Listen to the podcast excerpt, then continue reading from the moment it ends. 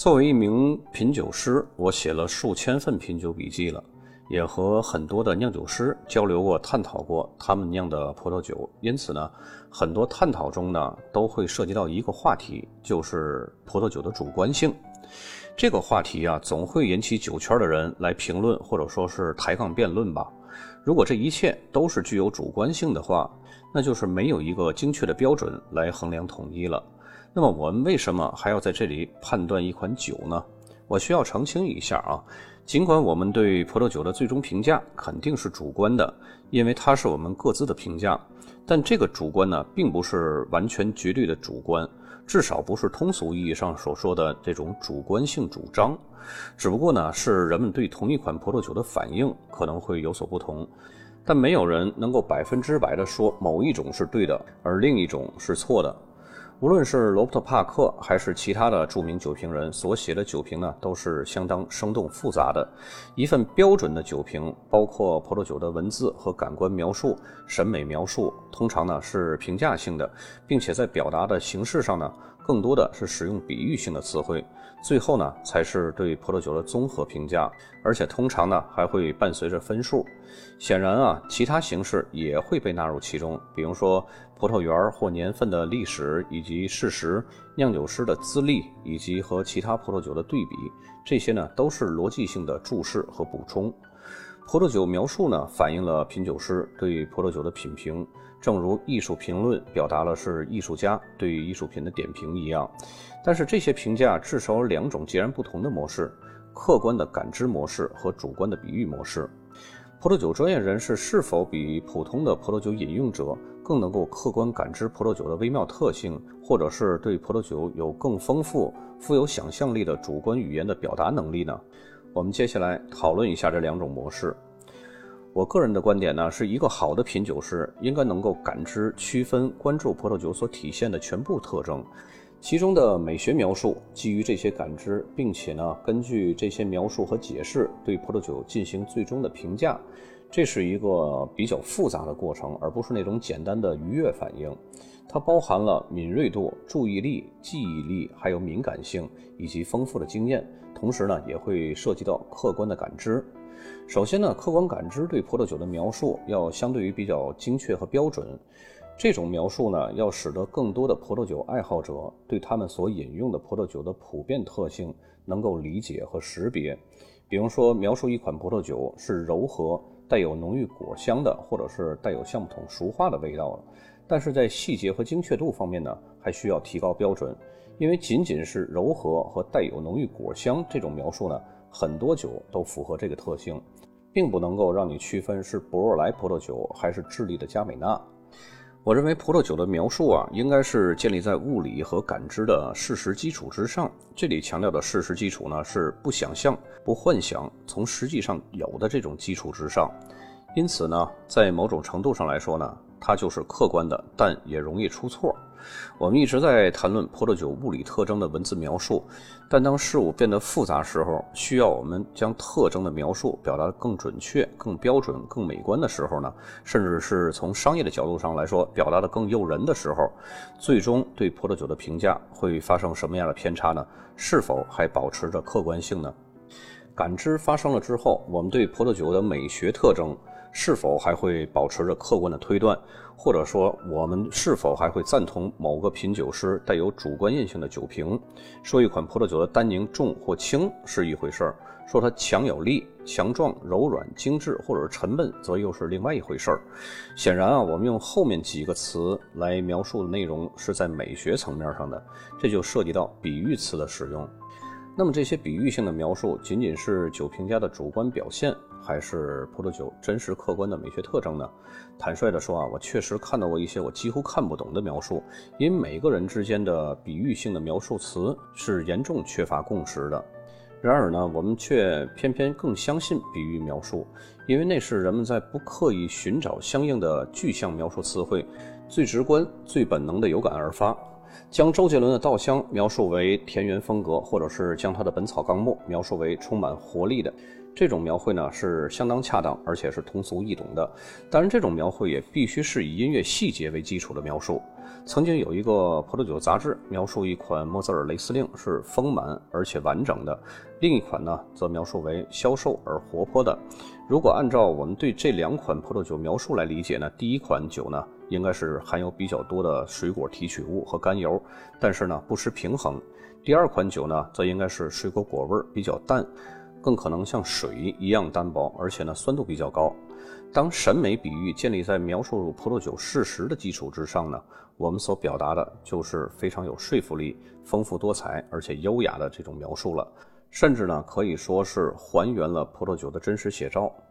纳尔逊·古德曼就在他的著名的艺术语言中就曾经说过。艺术作品可以比喻性的体现悲伤、沉稳和力量等特性。虽然葡萄酒不能用悲伤来比喻描述，但是我认为呢，它可以用沉稳或者是浮夸来比喻描述。然而，感知是一回事儿，而美感呢，则是另外一回事儿。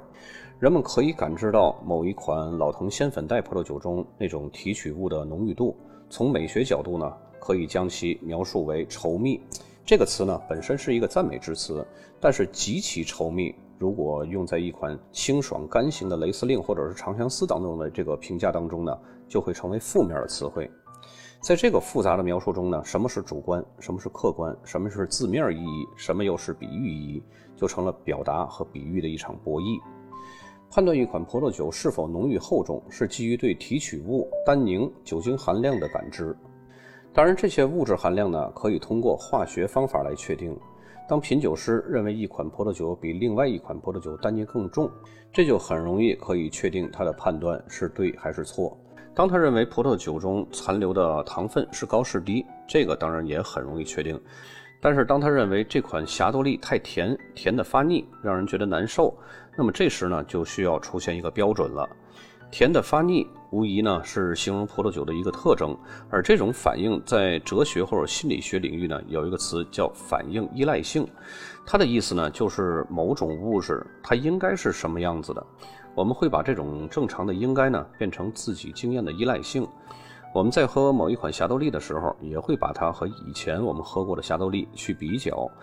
而我们以前喝过的霞多丽就成为了我们来判断霞多丽的依赖性，就像红色一样。如果一件东西在视力正常的人身上啊，感觉它是红色的，那它就是红色的，并且呢，我们大多数人也认为这个物体是红色的。因此呢，看到红色就不是主观，而是众多人长时间认为红色就是红色的依赖性。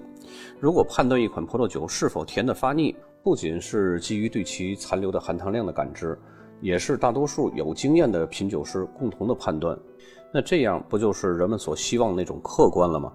问题是啊，跟红色不同，红色是纯描述性的，而甜的发腻则是有一部分是评价性的。甜是描述，发腻是评价，这就意味着甜的发腻。这个发腻正在应用一些规范性的标准，这些标准反映了品酒师过去的经验，本质上呢还是比较性的。例如，这个口味对于这种风格的霞多丽太甜了，或者是赤霞珠的香气始终应该有一些个草本物质的这种青椒味儿，而这一款呢则没有，或者是这种马尔贝克葡萄酒的酿造时间似乎太短了，经典的马尔贝克葡萄酒呢密度会更高，深度会更大。因此，如果大多数的审美描述啊都是基于品酒师的标准进行评估的，那么就会发生一种现象，在经验不同的品酒师之间，这种描述就会发生偏差，因为没有一个标准去量化发腻和不发腻的这个临界点。那么，在美学术语描述葡萄酒的时候呢，除了主观性和比喻性之外，我们还有其他的可以使用的方式吗？从哲学的角度上讲啊，我们必须记住论证的力量。关于品酒标准，也是会有争论空间的。每个人都应该对其标准的更改、完善和修订保持一种开放的态度。一般来说啊，评论艺术的功能之一就是让你看到或者听到你以前没有看到或者听到的东西，这可能会革新一个人的认知和标准。所以呢，争论是必不可少的。它可以用论据和道理来说服别人。对于葡萄酒来说呢，一个人所讨厌的冲击感，有可能正是另外一个人所喜欢的口感。不过这样的矛盾呢是可以解决的。举个例子，就是如果有人对李宗盛的给自己的歌的第一反应是他过度的忧伤和无奈，而你认为的欣赏角度和审美判断应该是怀旧和过往，那么就可以指出这首曲子的音乐特征，并试图识别哪一种描述更为恰当。刚刚我们说过，如果要是发生在经验不同的品酒师之间，这些个描述会发生偏差。如果我们在审美上的分歧不是谁经验更多，谁更专业，假设他们的水平都是相等的，而是由于我们自身的生理敏感性对葡萄酒特征产生了差异，那又会出现什么样的结果呢？如果当你闻到柠檬或者是橘子的敏感阈值比我高四千倍，那么很明显，在判断这款酒的味道是否有很强的柠檬味的时候，我们就产生了分歧了。我之前所说的主观偏好的葡萄酒描述需要精确，这种精确呢是基于你对葡萄酒表现的某种特质的轻重多少这种程度来判断的，而你的这种反应呢是和你对葡萄酒中某种特定成分的味觉敏感性相关的，那岂不就干扰了判断的客观性了吗？有充分的研究实验证据表明啊，个体对于感知刺激的敏感性都会有差异，但需要强调的一点是呢，这些差异会对葡萄酒的判断造成多大的影响呢？一个人可能对酸度极度敏感，但对甜度呢是不那么敏感的。那这样会不会不可避免地影响我和他共同饮用这瓶莫泽尔雷司令，在平衡度方面就产生了分歧呢？一个人尝到的是酸度过高，另外一个人呢尝到的是酸度甜度刚好达到平衡。如果要是用年龄段来划分味觉敏感性呢，二十到四十岁的人呢，比四十到六十岁的人。对于甜味儿、苦味儿和咸味儿会更敏感。葡萄酒中的一种化合物叫苯硫脲，这种物质呢，对三分之二的人来说是极其苦涩的。然而呢，三分之一的人对此却并不敏感。还有超级品酒师，他们拥有比正常人多百分之二十五的味觉感受器，因此呢，他们对苦味、甜味和脂肪的这种乳质感就要比其他人反应会更加强烈。那么，普通品酒师和一个超级品酒师，他们的专业知识和水平是相当的。那么，他们在品尝阿尔萨斯琼瑶浆的时候，普通品酒师就只会尝到有一些轻微的苦味儿，而超级品酒师则会认为葡萄酒最后会带有一种重金属的味道。于是呢，分歧就产生了。而恰恰是这些葡萄酒单一特征的局部评估，对品酒师判断葡萄酒整体质量有着重大的影响。因为对葡萄酒整体质量的最终判断，必须是通过对葡萄酒特性分析得出的各个局部这种评估来总结出来的。因此呢，每一个单一的特性的局部评估，对葡萄酒的整体评估都是至关重要的。然而，像普通品酒师和超级品酒师之间的分歧，似乎是没有办法完全解决的。他们之所以会产生分歧呢，就是因为个体敏感性的差异，而不是因为品鉴能力的高低。这种情况呢，不光是普通品酒师，即使是在世界级的资深酒评人当中，也是会经常发生的。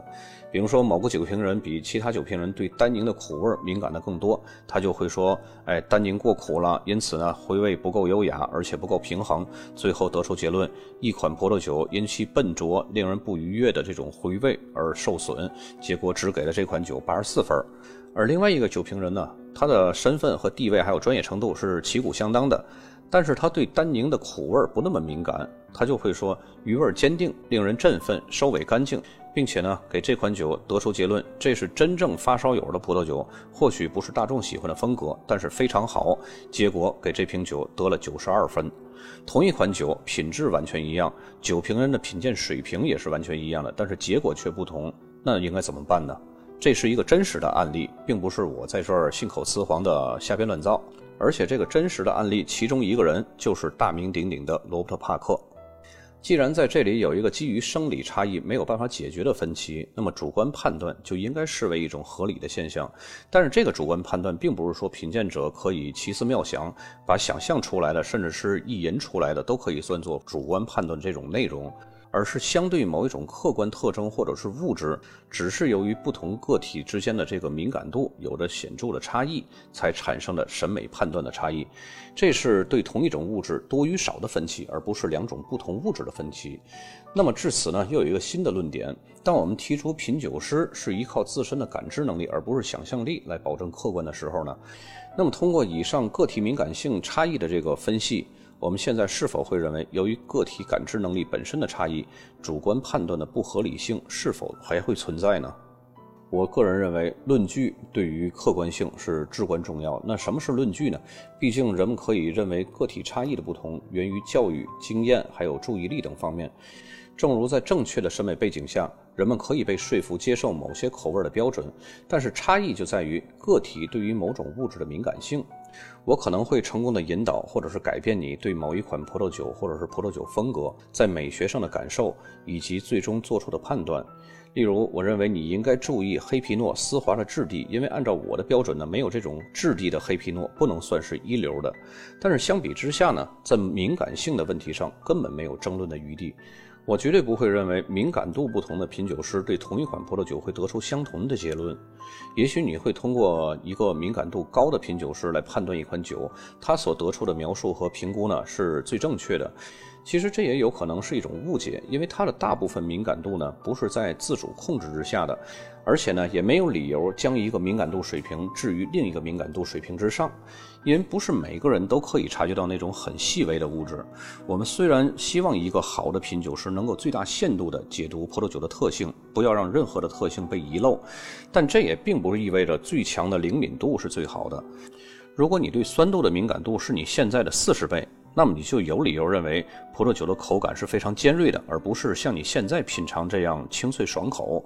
同样呢，当一个对酸度非常敏感的品酒师感觉你所描述的清爽的葡萄酒口感非常尖锐的时候，你完全没有论据说明这个酸度比你敏感四十倍的品酒师是错的。因此，当关于葡萄酒的争议是基于敏感度的差异时候呢，双方会各执一词。这样争论的论据是没有任何说服力的。那么终极问题来了：品酒描述和酒评到底是客观的还是主观的呢？就好像很多其他的哲学问题一样，当我们深入研究这个问题的时候呢，所有的答案都被遗忘了。我当然相信合格的品酒师能够准确地感知和描述葡萄酒的很多的具象客观的特性。而且呢，那些具有审美倾向的人也能够正确的解读葡萄酒，就像解读一幅画或者是一段音乐一样。虽然审美的美感描述的正确条件呢，肯定要比感知描述这种具象客观的特性呢更宽松、更不精确，但是尽管如此，我也不否认品酒师在品鉴和描述时，可能采用的不同标准中就潜藏着一定程度的主观性。于是呢，有一个比较中庸的观点，就是这些标准都是可以协商的。然而呢，无法协商达成一致的，却是我们每一个人的生理敏感度在品尝中产生的差异。因此，我的结论呢，葡萄酒鉴赏中最有趣的主观性，正是基于我们自身的个体差异，所以才有了众口难调和百人百味儿。否则，世界就大同了，就没有必要酿出这么多风格的葡萄酒了，只酿一种大家都喜欢的风格就皆大欢喜了。但事实却永远不可能让两个人百分之百的喜欢同一个东西的所有优缺点。本期节目就到这儿咱们下期再见。